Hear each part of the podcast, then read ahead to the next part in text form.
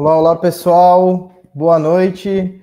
Seja todo mundo aí muito bem-vindo, bem-vinda a mais um webinar aí da Cartado, promovido pela Edu Cartado, nossa plataforma aí de educação, conhecimento e compartilhamento de informações. E hoje a gente vai estar aí com pessoas muito especiais aí para o setor, pessoas especiais aqui para a gente também. É, a gente vai estar batendo um papo aí com a Larissa Wendling, que já participou com a gente, né, Larissa, de um lá do, da Cartado IC na metade do ano. A Larissa é superintendente de projetos rodoviários é, da InfraSA. E a gente está hoje aí com, também com o Luciano Lourenço, diretor da NTT, agência aí, é, de transportes a nível federal. E, pessoal, é, a gente vai estar tá batendo um papo bem interessante hoje, é, pensando já aí nas perspectivas, né, no cenário e quais vão ser os desafios que o mercado vai estar tá se deparando para o ano de 2024 é, em questão de investimentos, projetos, é, questões de tecnologia e, enfim, né, um bate-papo aí bastante completo, bastante abrangente para a gente poder conversar e poder se preparar para o ano que vem. É, só antes de passar a palavra para vocês, pessoal, boa noite, né, Luciano, boa noite, Larissa. A gente já estava conversando um pouco aqui antes. Mas, é, pessoal, vocês que estão nos assistindo, vocês que estão nos ouvindo, fiquem bastante à vontade aí para deixar os comentários de vocês, deixarem as perguntas. Vai ser hoje vai ser numa, numa dinâmica aqui de bate-papo mesmo, tá? Então a gente quer também que vocês participem, que vocês tragam as suas dúvidas, tragam as suas questões, que a gente vai é, tentar trazer todas elas aí ao final do nosso da nossa conversa, tá certo? É, antes só da gente iniciar de fato, lembrem-se aí de se inscrever, deixar um, um like aí no nosso canal caso vocês gostem do conteúdo, porque isso vai de fato ajudar a, a disseminar o conhecimento, disseminar o conteúdo. E compartilhem também o link com quem vocês acham que deve estar assistindo, que ainda dá tempo, a gente está começando agora. Então é isso. É, Larissa, Luciano, boa noite, sejam muito bem-vindos. Se quiserem dar um, um alô para o pessoal antes da gente começar o bate-papo, fiquem à vontade. Boa noite, João, e a todos aqui que estão acompanhando esse webinar. É um prazer enorme estar aqui de novo com a Cartado para falar um pouquinho né, do tema de infraestrutura, nossos desafios e compartilhar um pouquinho aí o que a gente tem vivido aí de experiência junto à Infra, é, junto à InfraSA, dos nossos projetos aí em estruturação. Então, acho que vai ser uma discussão bem bacana aqui, é, junto com a agência, então estamos à disposição aí para compartilhar conhecimento. Boa. Boa noite, João. Boa noite, Larissa, minha colega de trabalho, conterrânea paranaense. Boa noite a todos que nos estão, estão nos assistindo aí.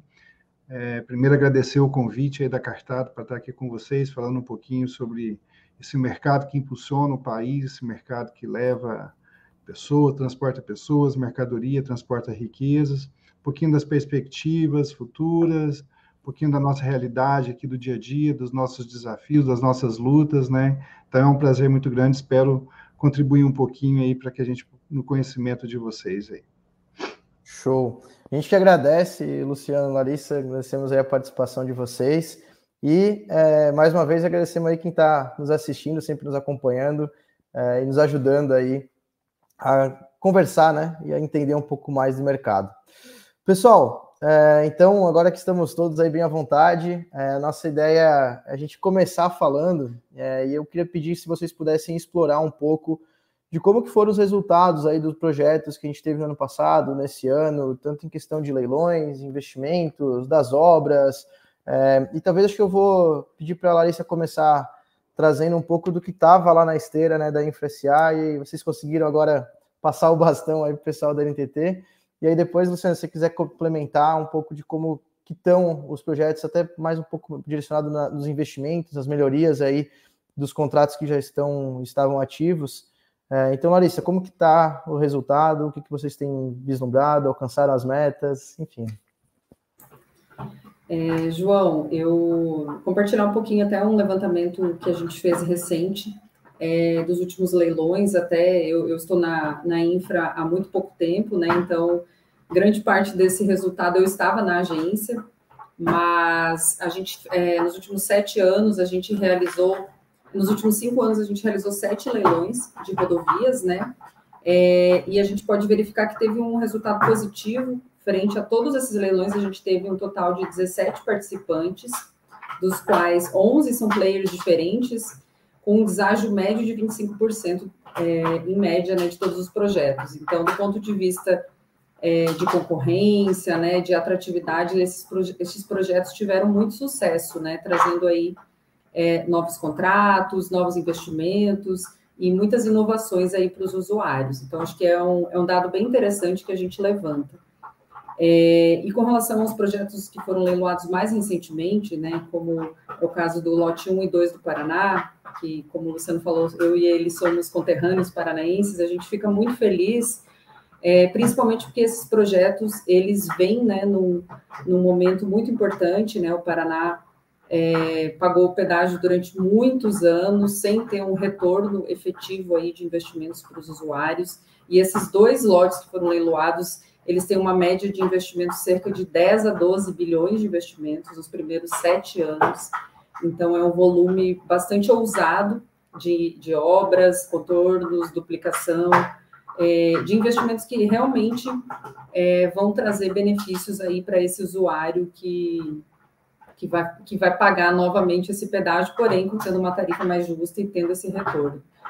E outro ponto também que foi muito positivo nesses dois leilões é que a gente conseguiu atrair players novos, né, que vão entrar aí no setor de rodovias, trazendo aí uma nova expertise, uma nova visão, né, de mercado. Então eu vejo de uma forma muito positiva é, esses resultados. E temos outros, é, temos a 381, o, edital já publicado, é, hoje, né, dentro da InfraSA, a gente está com uma carteira de 24 projetos em estruturação, somando cerca de 18 mil quilômetros de rodovias, podendo chegar aí a, a quase 25 mil quilômetros é, de rodovias. Então, a gente tem um desafio muito grande do ponto de vista de estruturação.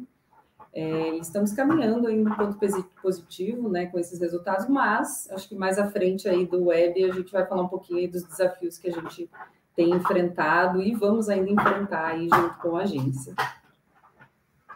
Boa. Luciana, se quiser complementar um pouco aí de como que a NTT tem, tem se preparado com todos esses projetos que passaram, né, que foram com esses resultados aí que a Infra teve e até um pouco dos investimentos é, e obras que foram concluídas aí nos últimos 12 meses, talvez até um pouco mais, se quiser trazer um cenário um pouco mais para trás até, mas é, enfim, deixar você complementar aí, por favor. É, tá bom, João. É, esses números que a Larissa traz, eles assustam a gente, né? Porque aqui é o pós-venda, né? Então, todos esses projetos aí que estão sendo estruturados, eles acabam caindo aqui na nossa gestão, na nossa fiscalização. Entretanto, existe uma sinergia muito grande hoje entre as, as entidades que lidam com esses projetos. Então, a gente tem um relacionamento muito próximo com a InfraSA, de tal forma que a gente consegue passar já para essa fase de estudos, de projetos, alguns dos problemas que nós temos históricos aqui. E dessa forma a gente consegue trazer vacinas ou até mesmo remédios para problemas que a gente viveu aqui dentro, problemas é, ao longo de todas essas etapas de, de, de, de concessões. A gente está indo já para a quinta etapa de concessões, de tal forma que os contratos hoje estão mais é, eles estão mais seguros, eles estão mais lúcidos, eles estão com mecanismos é, que permitem ao regulador e ao poder concedente trazer mais agilidade, mais concretude para aqueles investimentos que estão ali previstos, né?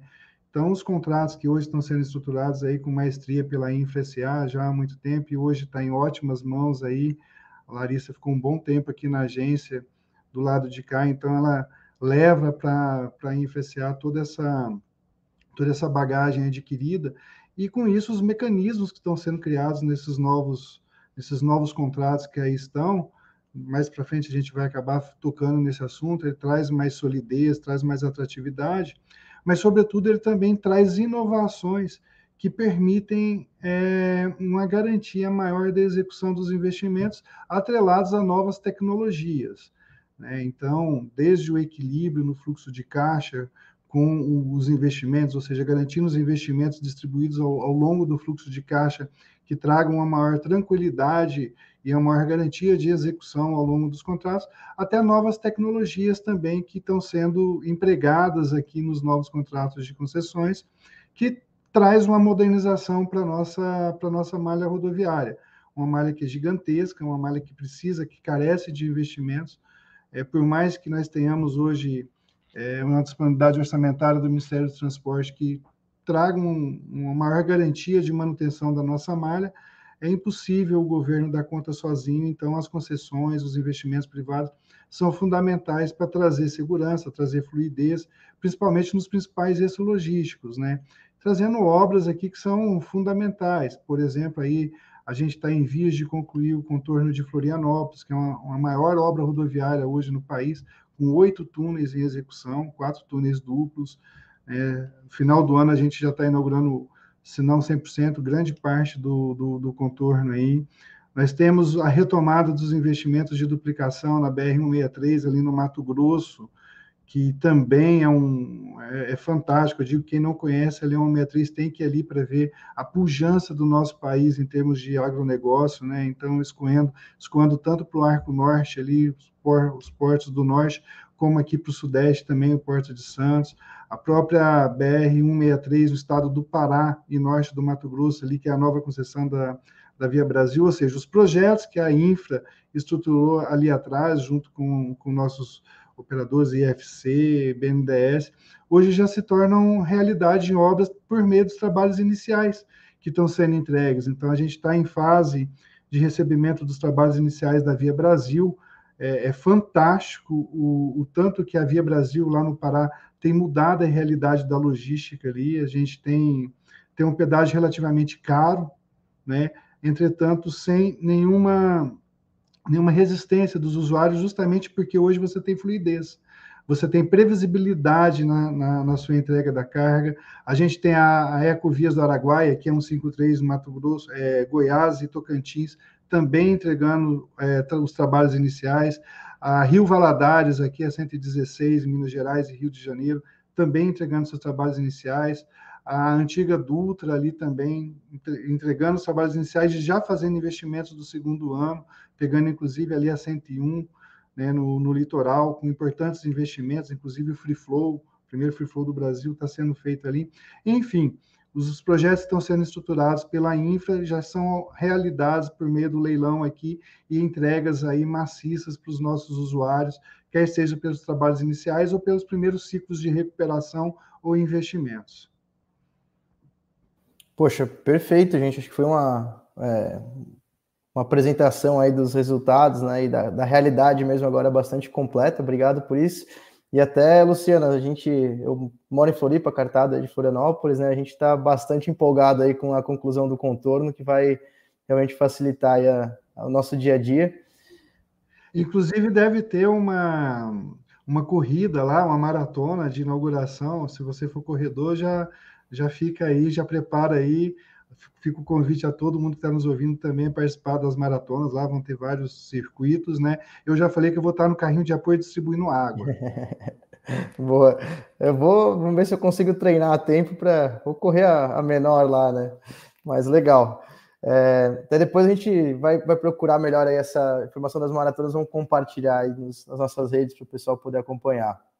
É, e, e Larissa, a gente é, até você chegou a dar um, um spoilerzinho aí dos, dos projetos que estão na esteira, né, aí da, da infra. É, o que, que vocês estão estão projetando aí, o que está na esteira de vocês para passar depois lá o bastão para o Luciano poder fazer o pós-venda, como ele comentou? Olha, muito projeto. Eu, eu, como o Luciano falou, né? Eu vim da agência, então eu acho que em breve eu, eu devo voltar, né?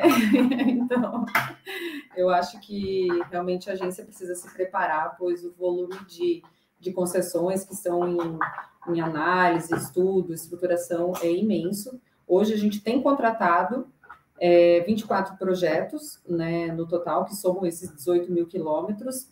É, dentre esses, né, os, alguns já estão até com o leilão previsto, É, o Ministério tem um cronograma de, de leilões aí bastante ousado. A gente tem uma previsão de 10 leilões aí para o ano de 2024, cinco leilões para o ano de 2025 e mais dois residuais para 2026. Mas, além disso, a gente já está fazendo alguns estudos de pré-viabilidade de outros trechos que ainda não estão contratados, principalmente dessas rodovias, né, que tem um volume de tráfego inferior, é, que, que, talvez não são filé, né, que a gente chama, que, que tem uma, um volume de tráfego considerável. Então, a gente está estudando ainda é, esses, esses novos trechos para a gente avaliar se teria algum tipo de solução criativa aí para a gente dar tratamento, seja no modelo de concessão comum ou né, com algumas, algumas diferenças. Então, a gente é, realmente tem um volume muito significativo de malha rodoviária em estudos, é, contando aí com a equipe técnica da Infra é, e as nossas contratadas. Hoje a gente tem né, alguns contratos, temos contratação com o IFC, que estruturou alguns projetos. A gente tem uma parceria nova hoje com o BID, que inclusive está estudando o seu estado. Né? A gente está estudando aí uma malha de 4 mil quilômetros em Santa Catarina, então vai funcionar muito parecido como foi o Paraná.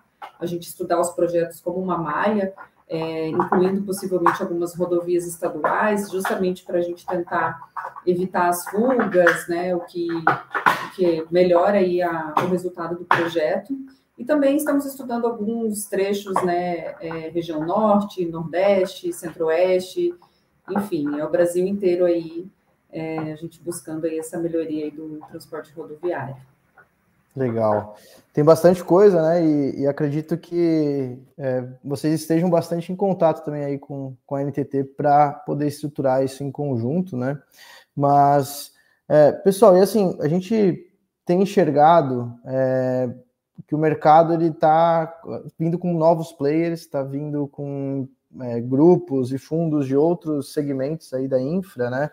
E eu queria entender um pouco assim como que vocês têm enxergado é, o mercado se preparando aí para o alto volume de investimentos, porque pelo que você comentou vai ter leilão para caramba, né? E é, assim o mercado de uma certa forma já está bastante comprometido com os investimentos ali que que contrataram, vamos dizer assim, né? Uh, então, como que vocês têm enxergado o mercado se preparando? Uh, como que vocês enxergam uh, essa relação também do setor junto com o PIB? Não sei se essa pergunta fica mais direcionada para Larissa ou para o Luciano, não sei quem prefere responder primeiro, mas a ideia é a gente tentar debater aqui, pedir para que vocês tragam essa ideia de como que vocês enxergam o mercado se preparando para esse alto volume de investimentos. Vou começar aqui rapidinho, Luciana, aí você, você complementa aí com a sua visão né, da agência. É, eu diria assim, eu vou comentar um pouquinho, não necessariamente de como o mercado está se preparando, mas dos desafios que a gente vê é, frente a, esse, a essa necessidade né, da atratividade.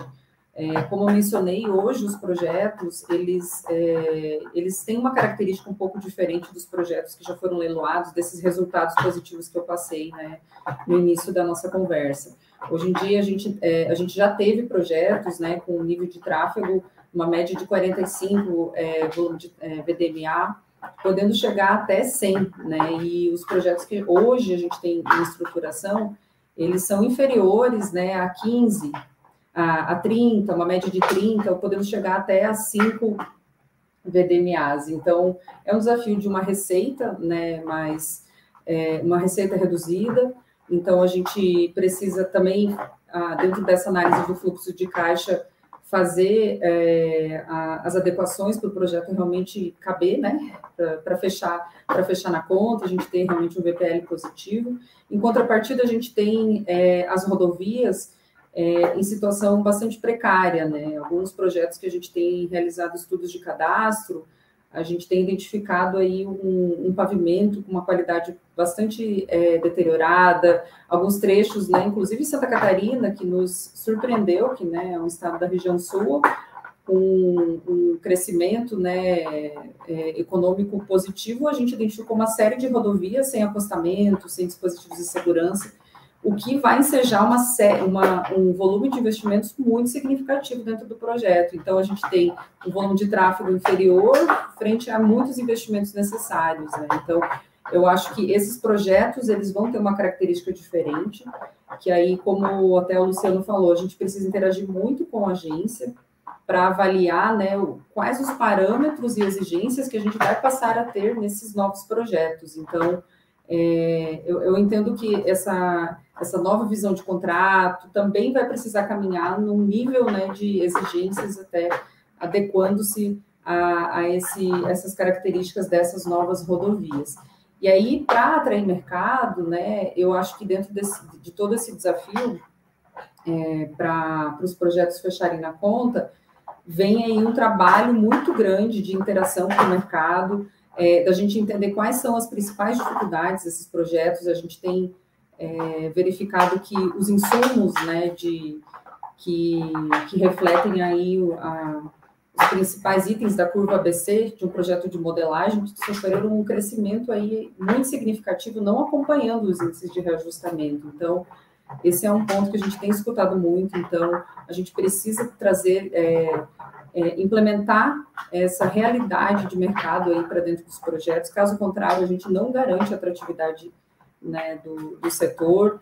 É, a gente precisa também avaliar dentro do setor se a gente tem oferta de serviços, né? Acho que não necessariamente de players para concorrência, mas a gente tem construtoras, a gente tem insumos, a gente tem equipamentos disponíveis para um volume tão significativo de obras.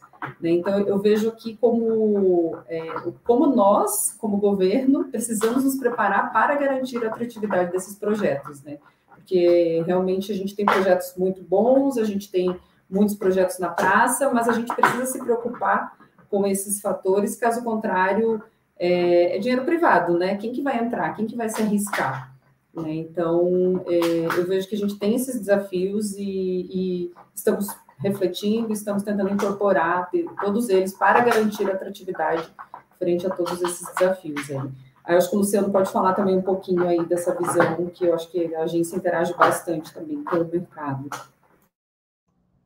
É, acho que é, que é isso, é um, é um desafio muito grande, de fato, a gente entender o mercado, é, manter a atratividade com uma carteira tão recheada de projetos, uma, projetos diversificados, entender um pouco do mercado, o que, que ele quer, o que, que ele não, tem, não quer. O mercado está muito seletivo, dada essa gama de projetos que nós temos, e, além desses projetos novos que a Larissa citou aqui, projetos que estão realmente desafiando é, os estruturadores para poder casar aí é, investimentos e tarifa, né, que não é fácil, porque aquelas rodovias de primeira classe, os chamados filés, já foram.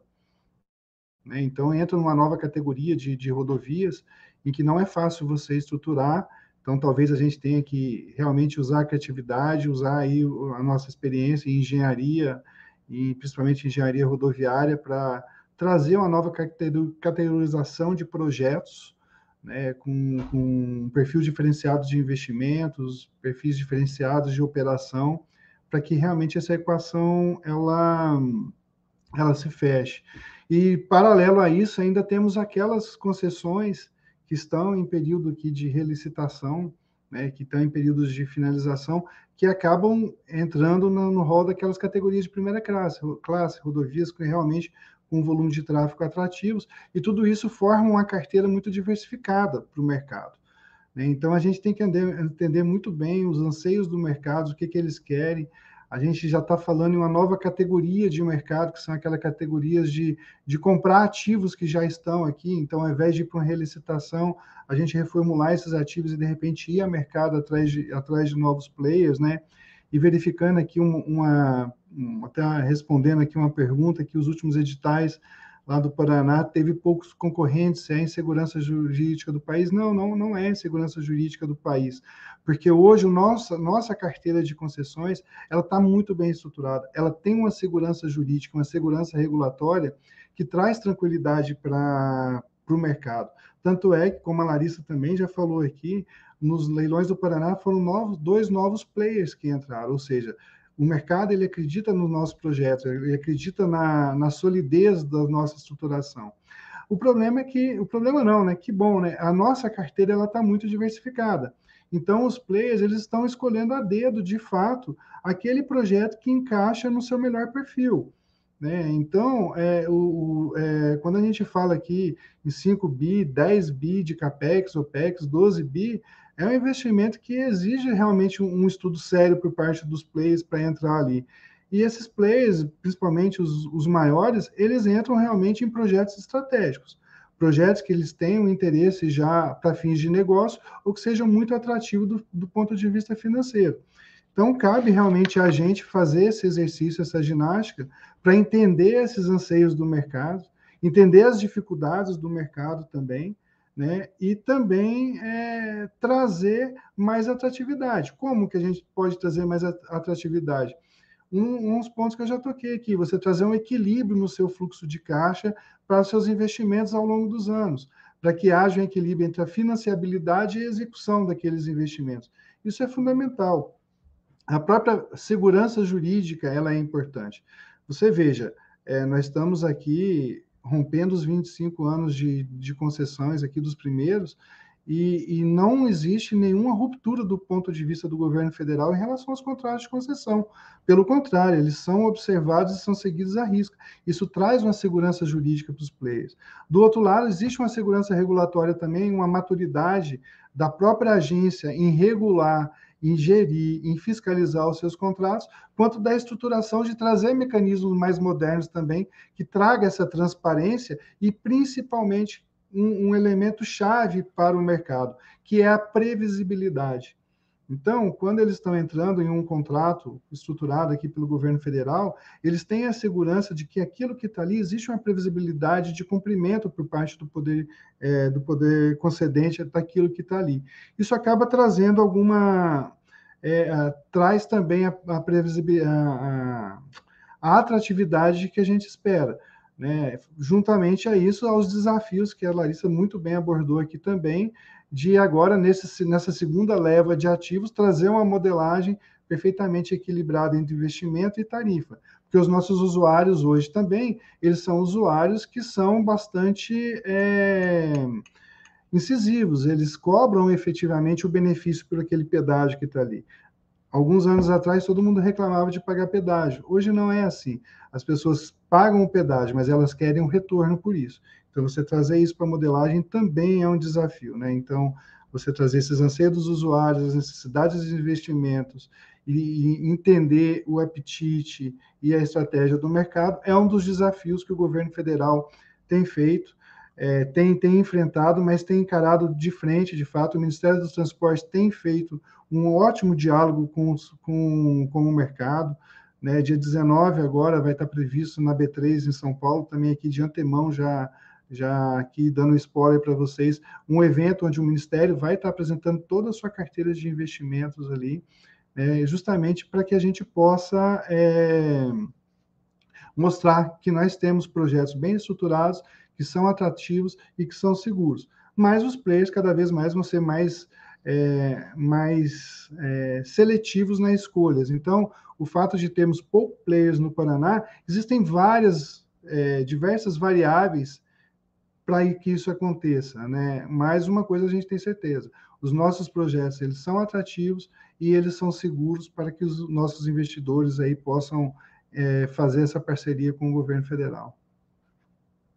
Perfeito, perfeito. E assim, também é, os players mais tradicionais, vamos dizer assim, os maiores, eles já estão bastante comprometidos com os últimos projetos que entraram, né? Então, é, ainda mais a importância da seletividade que, que tu trouxe, né, Luciano? Então, acho que é, só para corroborar aí com essa, com essa questão, e de fato, né, estamos é, aí há muito tempo já com concessões, contratos antigos, eles estão sendo cumpridos é, e até alguns, né, em que, que era até alguma questão que eu queria trazer, Luciano, é, alguns contratos, inclusive, estão agora em fase de renegociação, em que a, às vezes a, a empresa, né, o, a companhia que, que pegou esse contrato acabou não dando muito jeito, e eu vi que vocês é, dei umas, algumas estudadas, dei uma pesquisada, vi que a NTT está se propondo a renegociar, está tá incentivando o mercado também a, a, a reformular esses contratos, trazer para os modelos novos, encaixar, claro, né? É,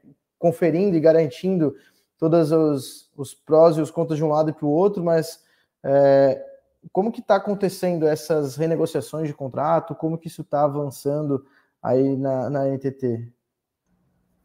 Boa pergunta, sim. Por conta justamente dessas é, renegociações, alguns players se tornam mais cautelosos também em entrar em um novo negócio, sendo que um, um negócio dele, um contrato dele, que estava em processo de devolução, pode não mais ocorrer e ele continuar ali, né?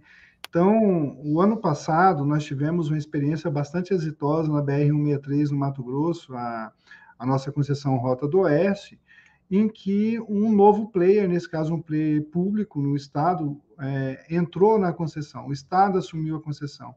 E a gente verificou com isso, principalmente com a atuação fantástica do Tribunal de Contas da União, que era possível sim a gente dar uma remodelagem dos nossos contratos de concessões. Contratos que eram lucrativos, que eram viáveis lá atrás, mas porque por diversos fatores que não vem ao caso aqui entrar agora, eles acabaram não se tornando mais viáveis, execuíveis.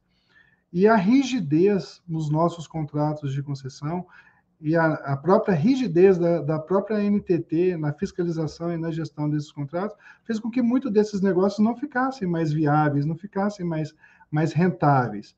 E com essa possibilidade de renegociação, a gente tem uma oportunidade de modernizar os contratos, de trazer os investimentos de volta para a rodovia, de padronizar os contratos em termos de gestão contratual, que para a agência é muito importante, que facilita muito o nosso trabalho. Você veja, cada etapa dessas de concessões traz características que são únicas a cada etapa, e às vezes cada etapa tem dois tipos de contrato. Isso, em termos de regulação e fiscalização, é um desafio muito grande.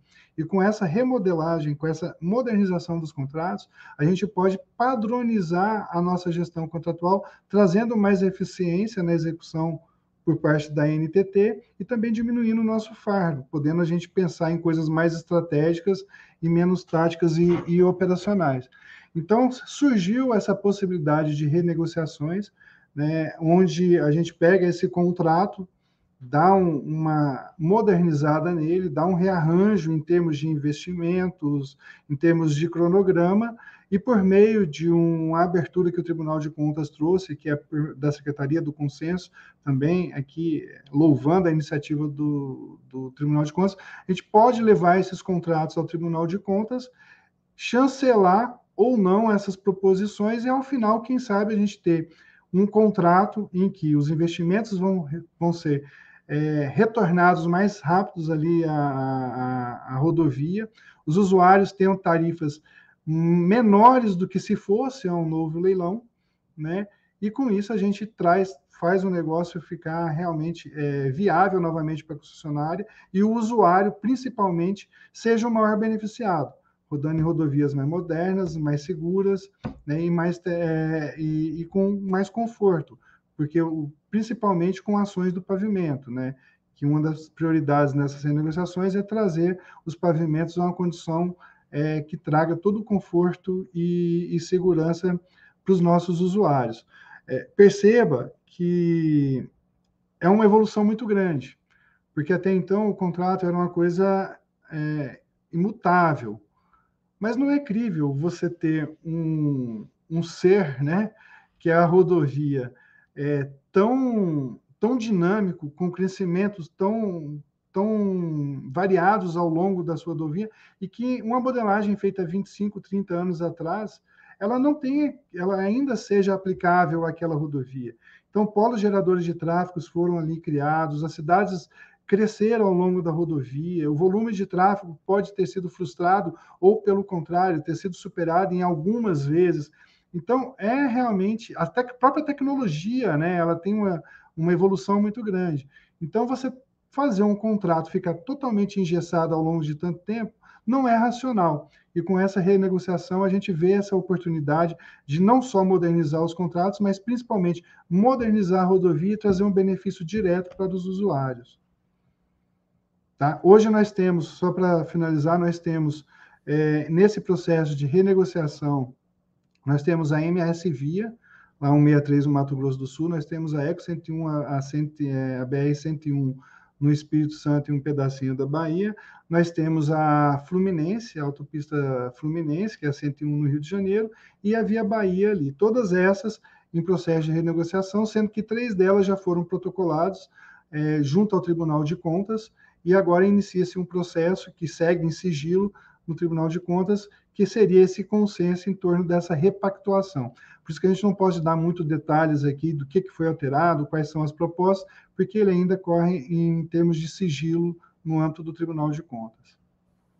Perfeito. Luciano, obrigado pela explicação, Larissa também. É, e, pessoal, a gente falou aí bastante de rodovias, né? A gente sabe que tanto a InfraSA como a NTT é, cuidam também da parte da malha ferroviária, né?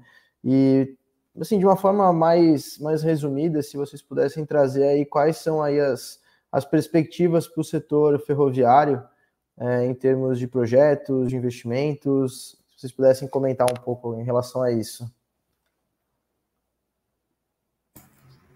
É, vou comentar um pouquinho, mas é, hoje na InfraSA, realmente eu estou atuando especificamente na área rodoviária, né? A gente tem é, uma área específica lá para cada modal, área rodoviária, ferroviária, aeroviária e aquaviária. Né? Então, eu vou trazer um pouquinho de informações, até porque recentemente também eu atuava na parte ferroviária junto à agência. É, mas, assim, também temos muitos projetos aí que estão na carteira, né? Estão, obviamente, né? A gente tem aí a, as prorrogações que estão que foram executadas recentemente, né? A, a MRS, a Rumo, a, a própria Vale, que estão é, expendendo uma série de investimentos, né? A Vale, por meio do investimento cruzado, está dando andamento à execução das obras da FICO, mas em paralelo, dentro da Infra, também estão sendo estudados é, outros projetos, né? É, conectando a FICO, a FIOL, né, que é, é uma grande interligação leste-oeste. A gente também né, tem o, o, projeto da Ferrogrão, que é um projeto que né, já foi bastante estudado, ainda se encontra né, é, em análise é, para a gente fazer atualizações em função de algumas questões legais. É, e também a Infra hoje é responsável pela construção de ferrovias, né? Então, é, recentemente aí a gente assinou um novo contrato para continuidade das obras da FIOL, e a gente sabe né, que dentro do âmbito ferroviário é, em função da magnitude, magnitude, de investimentos que são necessários, é muito difícil o, o, privado entrar sozinho, né? É diferente a característica de um projeto rodoviário, onde os investimentos são de ampliação da capacidade de uma rodovia já construída, né? A, quando a gente compara o, o, o, nível de complexidade de um projeto geométrico ferroviário, o nível de desapropriação, de terraplenagem que a gente precisa, essa gama é muito significativo. Então, esses projetos necessitam, né, é, em sua grande parte, de investimentos públicos. Então, a, a infra dá continuidade à, à, construção dessa ferrovia, com certeza aí vai, vai beneficiar muito é, o avanço das obras, mas principalmente viabilizar essa concessão, né, que conectaria aí o trecho que hoje já está construído, né, até Caetité, conectando aí a Ferrovia Norte-Sul. Então, esses são os projetos principais aí que, que, né, que estão avançando, mas também existem outros aí que estão sendo estudados aí junto ao Ministério dos Transportes. E aí eu acho que o Luciano tem informações aí mais atualizadas do que eu. É.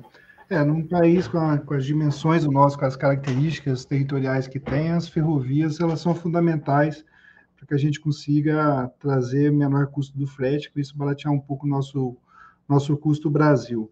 Eu tive esse final de semana, final de semana passada, visitando a FICO, a Ferrovia de Integração Centro-Oeste, que é um investimento cruzado, né, fruto de uma renovação com a Vale, e ela tem que construir essa ferrovia de em torno de 350 quilômetros. É fantástico o que a gente viu ali.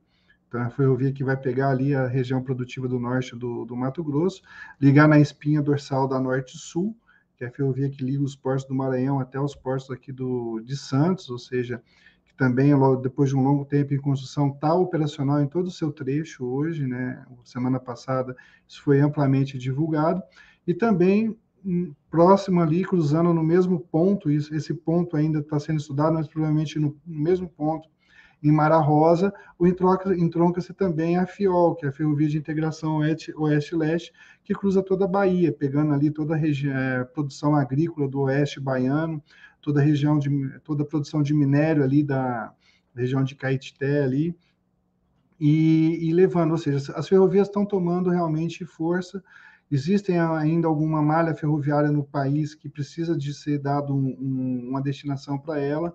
O Ministério tem trabalhado na formulação de uma política pública que permita melhor a aplicação e reutilização dessa malha rodoviária, deve estar em vias de publicar, né? Então a gente cita aqui a Rumo Malha Oeste, a Rumo Malha Sul, como foi colocado aqui no, no próprio chat também.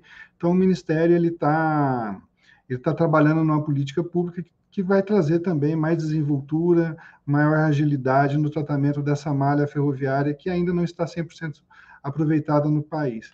É, eu esqueci aqui também, mas lá nós temos a Transnordestina sendo executada a velocidade também de trem-bala, né? apesar de ser uma ferrovia normal, com toda a velocidade ali no sertão do, do Ceará e, do, e de Pernambuco, então, assim, as ferrovias estão crescendo, nós temos o Instituto das Autorizações também.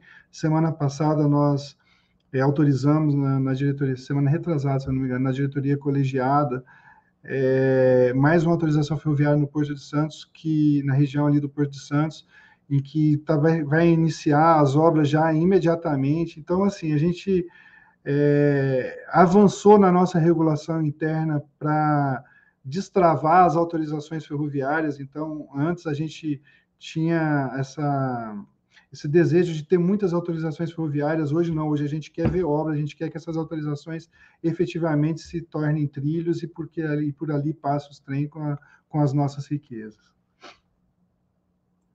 Pessoal, muito, muito obrigado por terem trazido essa questão também. A gente vê que, de fato, é, tem bastante projeto, tem bastante investimento aí para ser contratado e é, a gente enxerga né, que o mercado de fato vai precisar se preparar aí para os próximos anos, porque, enfim, quem quiser participar aí, é, no bom sentido, quem quiser participar dessa festa aí vai ter que trabalhar bastante, estudar bastante os projetos, vai ter que é, estruturar muito bem as equipes. E até a gente, trazendo agora um pouco aí, pessoal, a gente gosta sempre nos nossos conteúdos trazer o tema da tecnologia, né? E a gente tem visto aí nos novos contratos de concessão a questão do SIGACO, que é o Sistema de Gestão de Ativos da, da concessão, né? E até a, a Larissa participou da, daquele evento que a gente fez da Cartado IC, em que foi comentado bastante sobre o sistema de gestão de ativos, não especificamente do SIGACO, né? Mas foi bastante enfatizado naquele nosso, naquele nosso bate-papo que o sistema de gestão de ativos ele deixou de ser um, um, desejo, né, virou uma necessidade e até foi comentado lá que a meta é que vire uma premissa, né, agora está é, tá no contrato, mas a princípio a ideia é que isso é, vire de fato algo do cotidiano das empresas que trabalham de fato gerenciando os ativos. E aí, pessoal, como a gente está é, falando mais a nível InfraCA, NTT e tem tentando trazer especificamente do Cigaco, né? É, queria pedir se vocês pudessem explicar para o pessoal é, o que, que, motivou trazer essa tecnologia para os contratos, o que, que vocês têm expectativa, né? qual é a visão de vocês com um sistema de gestão de ativos, o que, que a agência espera, vamos dizer assim, de receber de dados, vai eliminar relatório em PDF, vai eliminar as fichas de monitoração, né? o que, que vocês de fato estão esperando com isso, é, para que a gente possa é, tanto as empresas de software, as concessionárias, as prestadoras de serviço também, porque de uma certa forma vão ter que se adequar ao novo modelo de gestão das concessões, né? Então, se vocês pudessem trazer um pouco o pessoal sobre o tema aí do cigarro, acho que ficaria bem legal. É, vou falar um pouquinho né, do que ensejou na parte de estruturação. Aí, Luciano, fica à vontade para falar um pouquinho aí já do, do, da utilização aí nos contratos que, que já estão implementados. É, essa ideia surgiu muito né, no, nos projetos que a gente começou a estruturar ali em 2020, é, começando aí principalmente com o, tre é, trecho da rodovia BR-153, é, o projeto da Dutra, Rio Valadares, né, que são projetos aí com um tráfego muito significativo, que de alguma forma até permitia né, a gente trazer bastante inovação tecnológica aí, é, frente à, à complexidade que seria a gestão desses contratos. Então, é, na época realmente eu estava na agência e o principal motivo, né, eu acho que até tiveram alguns comentários aqui no, é, no chat, é, olhando do ponto de vista do, do fiscal, do regulador, né, o principal motivo da criação desse sistema de gestão foi é, facilitar a gestão contratual perante né, o regulador. Hoje, é, a gente está falando né, de, de, um volume muito significativo de rodovias, a gente tem, é, acho que o Luciano pode falar um pouquinho melhor, a gente tem limitação né, de pessoal para acompanhar todo esse trabalho, todos esses parâmetros, todo, essas, todas essas obrigações de investimento. E na época a gente discutiu como, como fazer isso, né, como é, tornar essa, é, essa regulação mais efetiva, mais eficiente, é, como garantir que essa informação que o concessionário vai levantar em campo seja atualizada né? Porque o que, que acontecia na prática, é, eu já, já fui muito, né? Já, já fiquei cerca de oito anos aí na gestão contratual, principalmente de ferrovias. É, a gente recebe relatórios de monitoramento em PDF, como você mesmo falou, né? Então, assim, calhamaços de relatórios de processos físicos, hoje talvez não seriam físicos, mas digitais, mas que dificultava muito a gestão da informação, né? Como que, às vezes, no, no momento que a gente fosse fazer um levantamento para para para fazer uma inspeção, para fazer uma, uma fiscalização, esse dado já era defasado, de um levantamento de um ano atrás, né, do, do status da, daquela malha. Então, é, e além disso, fazer tratamento desses dados é uma dificuldade. Né? Então, é, toda essa ideia de, de concentrar a gestão do ativo, né, é, dentro de um único sistema, onde o concessionário faria o levantamento, o levantamento de campo, né, seja de pavimento, de faixa de domínio, de, de sistemas é, de ITS, é, de obra de arte especial, ele vai continuar fazendo o levantamento, né, utilizando as ferramentas, as tecnologias aí que vão é, que vão surgindo, mas esse, essa concentração de informação a gente teria em um único sistema, que é o sistema de gestão de ativos. Né? E aí, a partir desse sistema, a agência, o concessionário, consegue monitorar é, o estado de conservação, as intervenções que são realizadas, é, a vida útil daquele determinado, a, daquele determinado bem, e aí, com isso, fazer uma regulação mais focada onde realmente importa, né? Quando você começa a fazer gestão daquele resultado, daquele dado, você consegue direcionar, né? Eu lembro que na época a gente discutindo isso, né? Como, como que um fiscal, gestor de um de 800 quilômetros, 600 quilômetros de rodovia consegue acompanhar a rodovia inteira? Ele não consegue, né? E isso pode direcionar o ponto crítico que ele vai utilizar, onde que está um dado mais sensível, que está tendo né, o, algum tipo de nível de acidente ou que aquele ativo está mais deteriorado. Então, é justamente para facilitar e a gente ter uma, um acompanhamento né, muito mais par e passo, mais atualizado, mais eficiente aí dentro da, da regulação desses novos contratos. Então, foi esse o principal motivo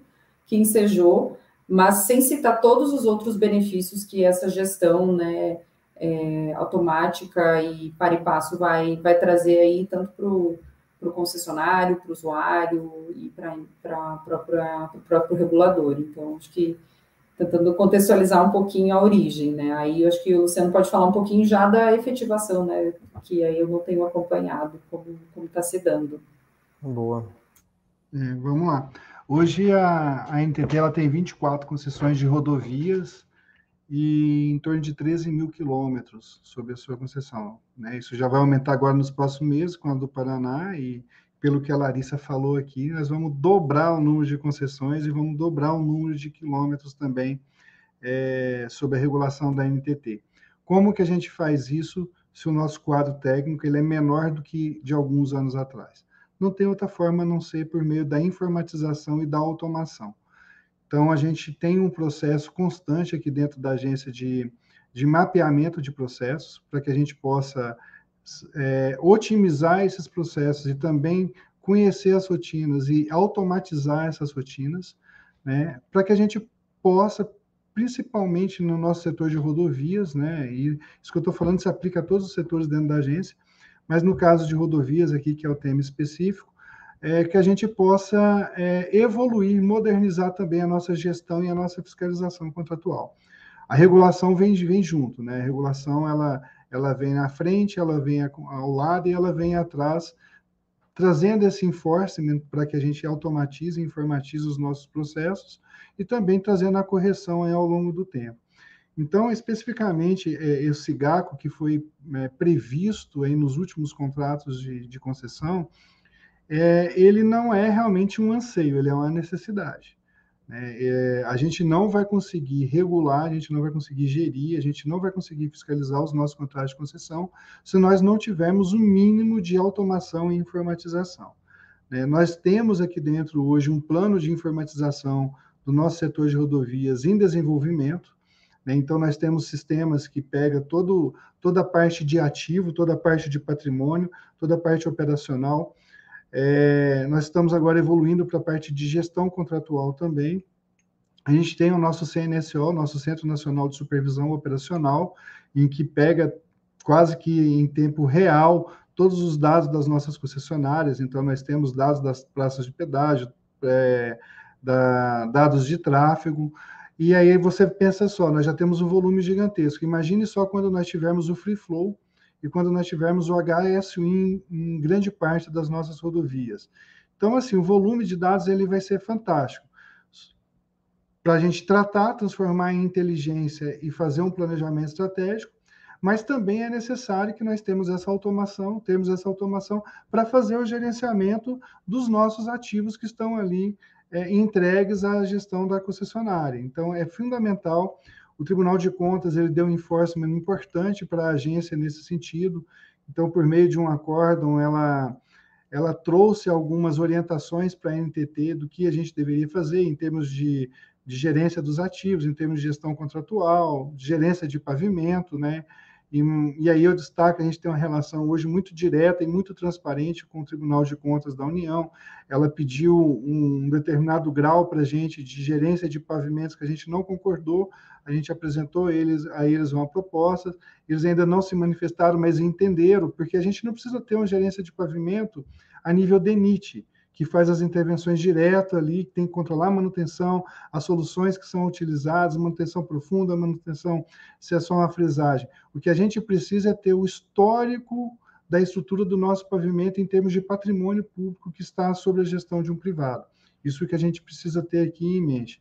Então, a, a NTT hoje ela está é, vivendo no, um, um, programa que a gente chama aqui de ProRev, que é uma revolução em três pilares, que é a regulatória, a comportamental e a última, é, mas a última, por falar, não é a última em termos de prioridade, que é a tecnológica, né, onde a gente está revendo todos os procedimentos internos, revendo a nossa superintendência de tecnologia e informação, para que efetivamente a gente transforme essa massa de dados que a gente tem em inteligência e que a gente traga eficiência também para a nossa gestão contratual e a nossa fiscalização também. Hoje não é crível o nosso fiscal ir para a rodovia com um talão ainda de papel para registrar as ocorrências. Então, agora, no final do mês de outubro, a gente já vai ter aí em execução um, um, aplicativo em que o fiscal vai só selecionando ali no celular ou no tablet, mesmo que de forma online, offline, e isso já vai ser é, comunicado diretamente à concessionária para que ela se defenda e, de repente, aquela ocorrência nem se torne uma infração, aumentando ainda a nossa carga de regulação, passando nossos, os nossos reguladores, os nossos fiscais, tendo que passar por um e por outro, não, já resolveu ali no campo mesmo. É, então, assim, é, o sistema hoje de gerenciamento de ativos, e não só gerenciamento de ativos, mas de fiscalização, e de gestão contratual, ele é uma realidade, está aqui dentro, e não tem outra forma da gente é, dar conta dos nossos, da nossa demanda se não for assim. Poxa, perfeito, gente. Então, de fato, aí é, a gente vê que o sistema de gestão de ativos, ele aí para concessão, ele realmente é necessário, né? Uma necessidade aí para de fato ajudar vocês a, a fazerem toda a gestão aí desses projetos que a, que a Larissa e a equipe dela aí vão estar enviando para vocês, né, Luciano? E pessoal, a gente está é, chegando já no fim, tá? Estamos batendo aí o, o, horário de vocês, mas para é, por último e não menos importante, né, acho que talvez até a, a pergunta mais importante aí do, do nosso evento de hoje, é, quais são aí os principais desafios, tanto da InfraSA, da NTT e até do mercado, né?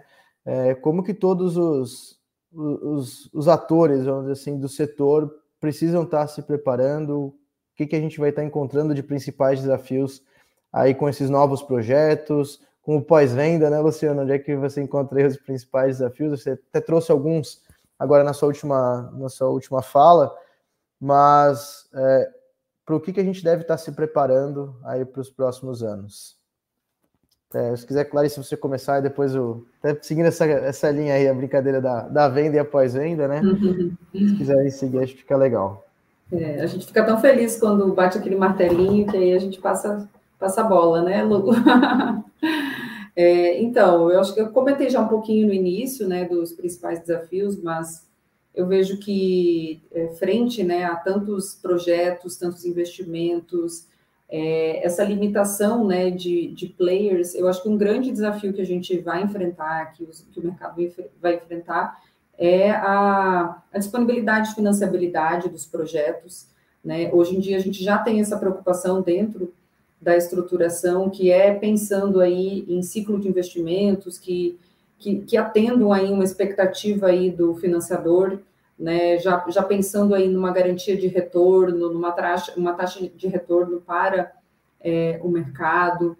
É, eu, eu acredito que essa parte de é, contratual, regulatória, ela, ela é um grande desafio, mas também a gente tem buscado melhorar matriz de risco, uma melhor alocação, uma melhor clareza né, dentro da redação contratual, porque é, a partir do momento que a gente não tem essa dificuldade, desculpa, filhotes. Imagina, tranquilo. a partir do momento que a gente tem essas limitações, né, o mercado precisa se preparar, o mercado precisa buscar né, investimento externo, a gente precisa buscar investidores, a gente precisa buscar é, preparar né, é, o, o mercado de, de construtoras, de fornecimento de insumos, equipamentos.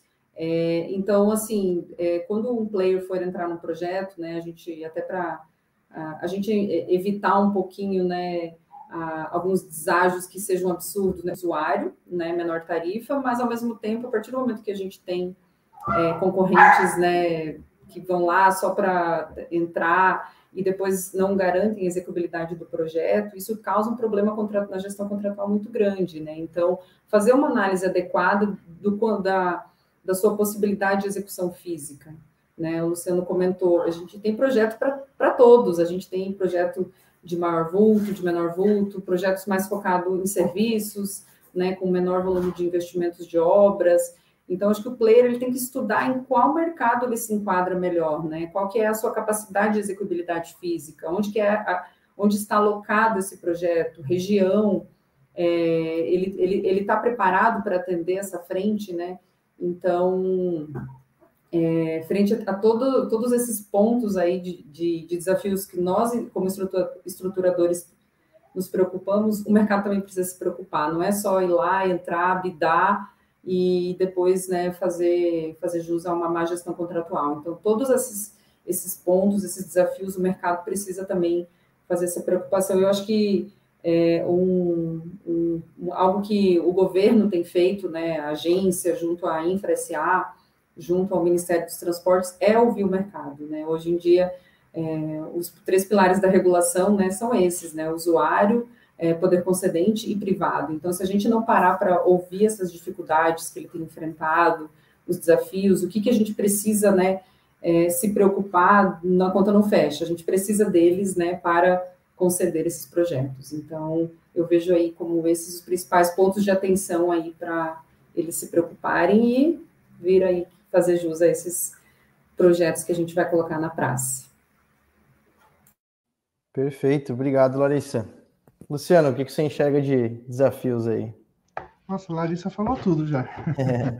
Eu acho que durante, durante o webinar aqui a gente acabou abordando os principais desafios, então acho que um dos principais realmente é estruturar projetos atrativos, né? A gente ter essa maturidade e essa habilidade de estruturar cada projeto como um projeto único, de fato e naquele projeto ali avaliar, avaliar questões de investimentos, ciclos de investimentos, as taxas internas de, de retorno, o WOC, é, os riscos, né, avaliar os, as matrizes de risco conforme o próprio projeto. E essa é uma evolução bastante importante também. Antigamente você tinha uma matriz de risco ali engessada, essa matriz de risco pronto acabou não, e a gente viu que cada projeto tem as suas particularidades e adequar o risco a essa particularidade torna-se o projeto mais seguro e mais atrativo do ponto de vista do mercado, é, atrair mais players para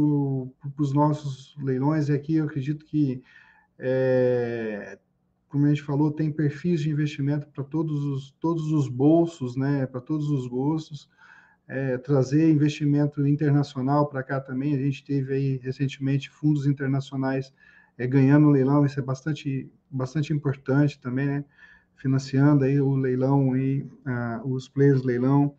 Trazer essa, esse, essa, esse equilíbrio entre investimentos e tarifas também é, é fundamental é um, é um desafio bastante grande para a gente, principalmente quando você baixa essa categoria de, de rodovias com um volume de tráfego menor, isso, esse desafio é maior ainda.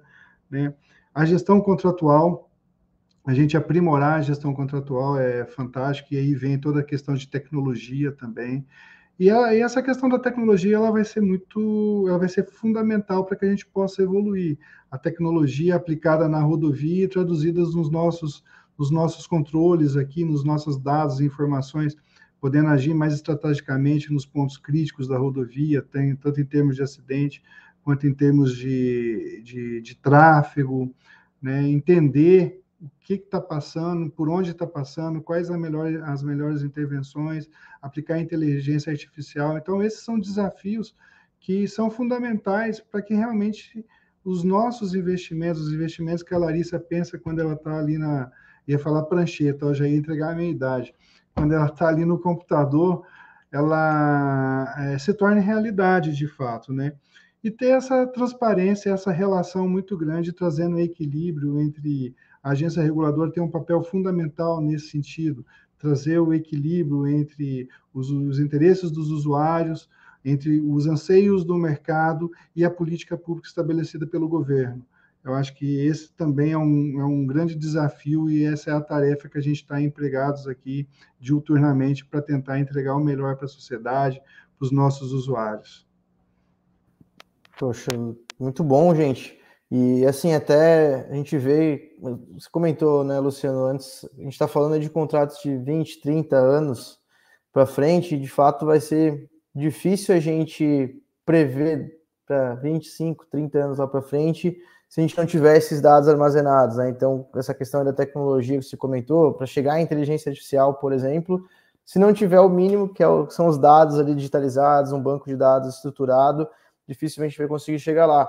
Mas algo que eu, que eu venho acompanhando nos eventos que a gente vai participando, olhando os novos contratos, ouvindo é, um pouco aí a, a agência e a, e a é, a gente vê muita inovação no contrato, né? não inovação tecnológica especificamente, mas inovação no contrato. Né? E isso eu acho que está é, tá trazendo também mais atratividade, vocês de fato estão ouvindo mais o setor, é, e, e, o que a gente vem ouvindo aí do setor de fato é que os contratos estão vindo de fato mais atrativos, eles estão mais coesos com a realidade, né? Porque, o que a gente vai imaginar para daqui a 30 anos? Caramba, né? A gente tem nem sabe direito o que a gente espera daqui cinco anos, né, em questões de, de avanços de sociedade, de tecnologia e tudo mais. Então, é legal essa iniciativa de vocês inovando nos contratos. Gente, é, a gente viu aí que tem bastante perguntas, tá? Muitas delas a gente sabe que foram abordadas aí durante a nossa conversa. Como a gente já estourou aqui o tempo, eu queria respeitar aí o tempo da Larissa, do Luciano, para que eles possam descansar já é nove horas. É, mas, gente, eu queria, para encerrar aqui, eu queria agradecer muito a participação de quem aí nos ouviu, de quem está nos acompanhando, né? Nove horas da noite, cara, tem muita gente acompanhando, vocês participaram bastante do chat, isso é super, super legal mesmo, tá? É, com certeza isso mostra que vocês estão, estão prestando atenção, gostaram aí do que os convidados trouxeram. A gente teve bastante comentário aí de agradecimento, parabenização aí para vocês. É, e eu queria também agradecer, é, Larissa, Luciano, parabenizar vocês também pelo trabalho que vocês têm feito é, na, na NTT e na InfraSA, tá? É, falar que contem com a gente aí para é, disseminar as informações que vocês acharem que sejam relevantes. Contem com a gente para compartilhar é, os, os, resultados e os projetos aí que vocês estão conquistando e estão projetando aí para os próximos anos. E também contem com a gente para questões aí de, é, até deixando uma provocação final, a gente começar a promover mais alguns fóruns é, em quesito de tecnologia, inovação aí, é, entre a agência, não só a NTT, não só com a InfraCA, mas as outras agências, outros modais, outras empresas de software, de tecnologia, para a gente trazer cada vez mais aí é, inovações e, e, facilidade, né? Porque a tecnologia, de fato, ela vai trazer sempre, mas é um dos objetivos dela, trazer a facilidade e a melhoria do dia a dia das pessoas. Então, é, Larissa, Luciano, não sei se vocês querem deixar aí uma, uma última mensagem para o pessoal, é, mas vou deixar aí vocês comentarem e a gente finaliza. Ah, é, para finalizar aqui, só realmente agradecer aí, João, pelo convite mais uma vez. Eu acho que esses webinars eles enriquecem muito as discussões que a gente tem, atualização né, do que está acontecendo. É, e é uma honra aqui dividir esse, esse evento junto ao Luciano, que é um profissional que eu admiro muito, né? Ele está na nossa diretoria da minha casa, agência, então fico muito feliz e muito é, confortável né, de estar discutindo isso frente a, a ele. E agradeço também todos os colegas aí que estão nos assistindo, vi que tem bastante gente aí da Infra, da NTT e o pessoal de mercado, né, de concessões, da parte de, é, de acompanhamento, ó, tem, vai ter muita, muito trabalho, muito emprego aí, preparem, que eu acho que esses projetos aí, a gente está falando aí de muitas oportunidades aí para todos vocês que são do setor, então aproveitem essa oportunidade, e eu acho que as concessões aí tem, tem tudo aí para fazer toda a diferença e a transformação aí da malha de transportes do Brasil. Obrigada, tá, gente? Boa noite aí. Obrigado, Larissa. É. Bacana, obrigado, Larissa. Você sabe que a admiração recíproca ela, ela é verdadeira. É, agradecer a Cartado pelo convite, a todos aí que nos assistiram.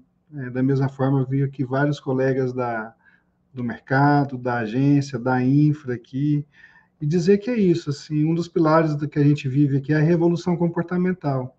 E a revolução comportamental ela é fundamental para isso, para que a gente possa mudar essa relação com as nossas concessionárias, a relação com os usuários e a própria relação nossa com a tecnologia, né? A tecnologia por si só não é nada, mas a tecnologia quando ela se aplica se é um fim e aqui o nosso fim é muito claro, é trazer benefício para o usuário e facilitar a, a, a, vida dos nossos servidores aqui. São servidores realmente extremamente capacitados, que dão sangue aqui pela, pela NTT, que dão sangue na rodovia.